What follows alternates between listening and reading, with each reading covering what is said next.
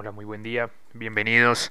Mi nombre es Fabián Liévano y esto es un capítulo más de audioparásito.fm. Hoy vamos a volver a hacer una segunda parte de uno de los mejores, si no el mejor episodio que ha tenido este podcast, o al menos si es el más escuchado, por lo cual pensé que era propio o bueno darle una segunda parte o darle un vuelto de tuerca. Y es que estamos hablando de un tema que a muchos se nos hace esquivo, por allá lejano y complicado, recordando esas clases extrañas del colegio, del, de la secundaria que nadie entendía y que eran tan horribles como aburridas.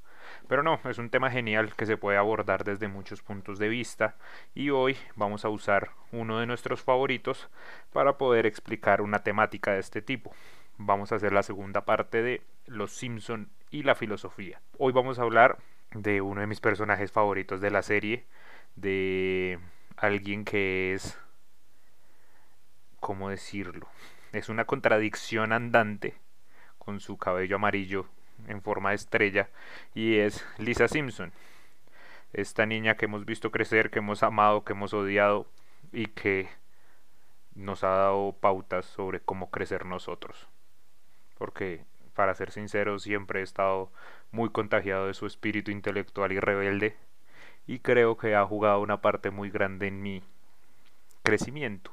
Y hoy vamos a hablar de Lisa, pero la vamos a usar, la vamos a usar en el buen sentido para explicar algo que nos concierne a todos, algo que está molestando a la sociedad poco a poco, y eso es el, anti, el antiintelectualismo. ¿Qué es el antiintelectualismo? Pues vamos a usar nuestra sociedad favorita para explicarlo por lo que la sociedad estadounidense en general mantiene una relación de amor y odio hacia los intelectuales. Por una parte, se respeta mucho la figura de profesor o de científico, pero por otra, se abriga un resentimiento profundo hacia lo que es culto. Se adopta una actitud defensiva ante las personas inteligentes o instruidas. Los ideales republicanos de sus padres fundadores presuponen la existencia de una ciudadanía ilustrada, y sin embargo, aún hoy, 2021, 2022, perdón, basta enunciar el análisis menos sofisticado de la política actual para ser tachado de elitista. O, en palabras de Facebook, corregir la ortografía de alguien es clasista. Todo el mundo respeta a los historiadores, pero sus opiniones pueden, desestimarse, pues no son más válidas que las de un ciudadano a pie. Esto es lo que nos mueve hoy, eso es lo que nos ocupa hoy. ¿Qué tan válida es la opinión? Claro, por supuesto, en este podcast defendemos la libertad de discurso desde todos los ámbitos desde todos.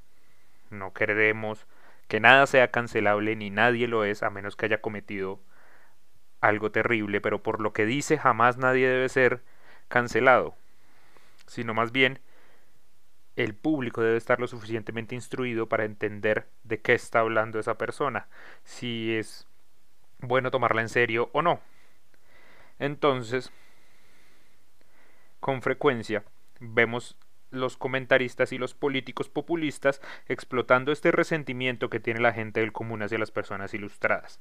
Y eso nunca les impide recurrir cuando lo encuentran inconveniente, como por ejemplo, si un candidato electoral acusa a su rival de ser un elitista por haber tenido una educación cara, a pesar de que él también es un producto de esa educación, o se apoyan asesores que lo son. ¿Mm? O sea, uno está egresado de los Andes, digamos en el caso de Colombia, el otro de la Sabana, pero los dos se acusan de elitistas. Del mismo modo, en un hospital se puede consultar a un experto en bioética y rechazar su dictamen, alegando que resulta demasiado abstracto o que se aleja de la realidad de la medicina. De hecho, pareciera actualmente que la mayoría prefiere justificar sus propias opiniones citando la opinión de los expertos, pero en cambio opta por invocar el sentimiento popular cuando las ideas de los expertos contradicen sus puntos de vista. Sí, antivacunas, les estoy hablando a ustedes. Pero bueno, ¿qué nos queda decir de esto? ¿Qué podemos decir? Que hay un resentimiento hacia el conocimiento, hay un o hay un afán por siempre tener la razón y estamos usando nuestro derecho a la libre expresión, nuestro free speech lo estamos usando para justificar razones injustificables. Entonces, ¿qué nos queda claro? Nos queda claro que hay dos cosas. Uno, la opinión de los expertos cuando es válida. Dos, el sentir común cuando la opinión de los expertos no me da a mí la razón. Pero también existe otra cosa. Cuando la autoridad es una falacia y va más de la competencia real. Porque cuando se estudia una introducción a la lógica, siempre eh, la falacia tiene un papel tiene un papel importante. Por ejemplo, apelar a la autoridad. Sin embargo, muy a menudo se recurre a esta falacia. En términos estrictamente lógicos, siempre es un error argumentar que una proposición es cierta porque la ha formulado tal o cual persona. Pero el recurso a la autoridad a menudo se utiliza más bien para indicar que tenemos buenos motivos para creer en la veracidad de la proposición, si bien no es prueba de la misma. Al igual que cuando se extiende la competencia de un tema, por ejemplo, hay una persona que es competente dentro de un tema y eso nos hace pensar que es competente en otro, también nos constituye una falacia. Volviendo a los Simpson, cuando Troy McClure da una opinión positiva de la cerveza Dove, no está apelando de modo válido a la autoridad, pues ser un actor no lo convierte en un experto en cerveza, y eso es lo que pasa muchas veces con las celebridades de hoy en día, que quieren hablar de lo que no saben. Y ahí es cuando caemos en este tipo de falacias. También existe esta falacia por experiencia, que por ejemplo si hablamos de cerveza, Barney tampoco sería un experto en cerveza, puesto que toda su experiencia no lo hace un experto. Entonces, ¿qué nos queda?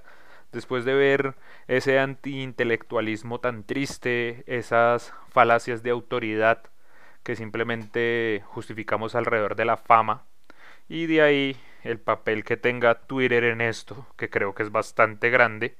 ¿Qué hacemos? ¿Admiramos a Lisa o nos reímos de ella? ¿Mm? Porque pues es obvio que el antiintelectualismo, perdón, antiintelectualismo ha calado muy hondo en la sociedad, pero no la abarca por completo. Al igual que otros aspectos de la vida contemporánea, la sátira de los Simpson se nutre de este tema de todos los miembros de la familia Simpson, solo Lisa puede ser considerada una intelectual, pero a la serie no la retrata de modo totalmente intelectual o perfecto. En contraste con su padre, quien es ignorante y muy incompetente, Lisa a menudo tiene la respuesta correcta a los problemas o elabora el análisis más correcto para cada situación.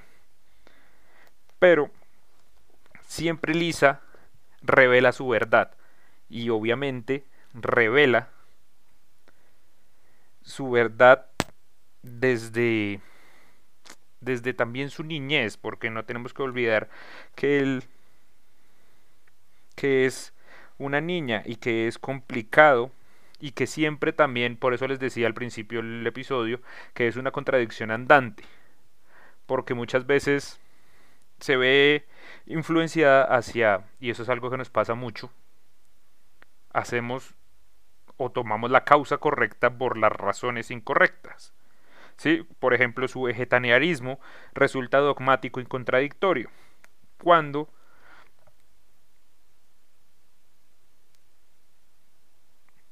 entonces ahí es cuando vemos que incluso ser un intelectual o parecer intelectual no nos exime de este tipo de faltas de este tipo de contradicciones, como por ejemplo cuando se pone furiosa con Homero porque le saca tarjeta roja en el partido de fútbol. Luego caen las razones correctas, pero en ese momento no lo logra. Entonces, Lisa, que es más que un intelectual, es tal vez una crítica hacia los intelectuales. Es un recorderis que es un recorderis de que todos podemos caer en las contradicciones y que debemos cuidar nuestro discurso y cuidar mucho más nuestras acciones para que correspondan con ese discurso, porque si no, ¿de qué nos sirve hablar tanto? Y para entender aún más esa ambivalencia intelectual que tenemos en este momento, podemos pensar en el episodio en el que Lisa entra parte a hacer a la lección local de Mensa, donde ya se encuentran los miembros, el profesor Fring, el doctor Hibbert, el de la tienda de, de cómics. Y cuando ven que el alcalde Diamante es acusado de corrupción, él huye de la ciudad y el grupo se hace cargo del gobierno porque son los más inteligentes. Ahí Lisa exalta el mandato de los intelectuales, una verdadera utopía racionalista, pero este nuevo programa de gobierno o este consejo de sabios se gana la enemistad de los ciudadanos comunes y corrientes de Springfield, incluyendo Homero, que es quien dirige la rebelión de los idiotas. Y es que sería muy fácil interpretar esta secuencia de eventos como una sátira de la incapacidad del ciudadano medio de reconocer el mandato de los sabios a causa de su propia estupidez, pero este episodio satiriza mucho más que eso. Satiriza la noción misma de un gobierno de sabios, puesto que es atacado en la serie, donde los miembros de Mensa tienen algunas ideas normales, viables, razonables, pero otras más bien ridículas, como censura, rituales de apareamiento inspirados en la Guerra de las Galaxias y terminan peleándose entre sí. Entonces, ofrecen una alternativa en cierto modo valiosa, sobre todo por su contraste con el gobierno corrupto del alcalde Diamanti, o el reinado de la idiotez que presenta Homero, y aunque las intenciones de Lisa son buenas, no podemos interpretar este episodio como una, como una defensa hacia los intelectuales, pues una de las tesis que propone es que las utopías proyectadas por las élites son inestables, ineludibles, impopulares y a veces estúpidas. ¿Cómo la ven ahí? Es complicado, ¿no? Puesto que ciertos proyectos utópicos de las élites siempre tienden a estar mal concebidos. Cuando no se trata directamente de conjuras, para tomar el poder disfrazadas de buenas intenciones para con los otros. Entonces, ¿cuál es la única alternativa? ¿Cuál alternativa está? ¿El gobierno de los idiotas de Homero o la oligarquía corrupta del alcalde de Amante? Ahí es cuando los artífices de las constituciones, en especial de los Estados Unidos, intentaron combinar los principios democráticos de un Congreso con alguno de los beneficios de un gobierno de élite no democrático, un Senado, una Corte Suprema y una Carta de Derechos. Así es que nuestros países están conformados y por eso es que medianamente funcionan entre comillas. Entonces, ¿qué vamos a pensar de esta ambivalencia de la sociedad hacia los intelectuales? aunque sea en efecto un fenómeno psicológico bien arraigado en la sociedad, es improbable que desaparezca en un futuro cercano. Incitarlo no mejora la situación de nadie, y quienes deseen salvar a la República de la tiranía de los intelectuales deberán encontrar maneras de oponerse que no impliquen el ataque indiscriminado a la idea de desarrollo intelectual. Quien defienda al hombre común debe hacerlo sin desmerecer la conquista de aquellos que se han instruido, lo contrario sería defender el derecho de Homero a vivir en la, estupidez mediante una crítica a la inteligencia de Lisa, y esa actitud no contribuye al desarrollo ni de una nación ni de sus individuos. Entonces, ¿qué nos deja este capítulo en particular que estamos analizando? ¿Qué nos deja esta ambivalencia? De la sociedad hacia los intelectuales. Básicamente que si alguien tiene una objeción contra un gobierno elitista de intelectuales o un gobierno oligárquico como el que tenemos ahora, su mejor herramienta para luchar es instruirse, es educarse. La mejor herramienta y el mayor miedo de todo un pueblo o de todo un gobierno es un pueblo que esté educado, son personas que sean curiosos, que tengan una capacidad más allá. Esto es lo que nos deja ese episodio. No podemos enaltecer la de estupidez ni nuestro derecho a vivir en ella, porque estaríamos inevitablemente reconociendo el gobierno de las élites más educadas. Entonces, como personajes de una no élite, ¿qué podemos hacer? Educarnos. No que llegue el gobierno del estúpido, sino que llegue el gobierno del que está abajo, que es algo completamente diferente. Con esa reflexión los quiero dejar hoy. Volvimos a los capítulos un poquito más largos. Queremos seguir tratando esta filosofía desde Los Simpson me parece que nos ayuda mucho a entender. Si todos recordamos el capítulo al cual me referí en todo, en todo este episodio del podcast, si recordamos el capítulo de Los Simpson, vamos a encontrar muchísimas maneras más fáciles de entender el tema que queremos abordar. Por eso me parece que es muy útil esta herramienta y vamos a continuarla al menos durante unos dos o tres capítulos más. Así que si les gusta, suscríbanse, síganos, compartan, nos pueden seguir en Instagram, arroba audioparásito.fm. Ahí se van a enterar cuando subamos nuevos capítulos. Eh, nos pueden seguir en Spotify. Ahí ya luego les va a salir como un puntico azul cuando subamos un capítulo. Em, y ya, si tienen un amigo nerd que crean que le va a gustar esto, pásenselo. Si les gusta, que bien, escuchen los demás capítulos, que por, por ustedes es que está este proyecto y vamos a seguir para adelante.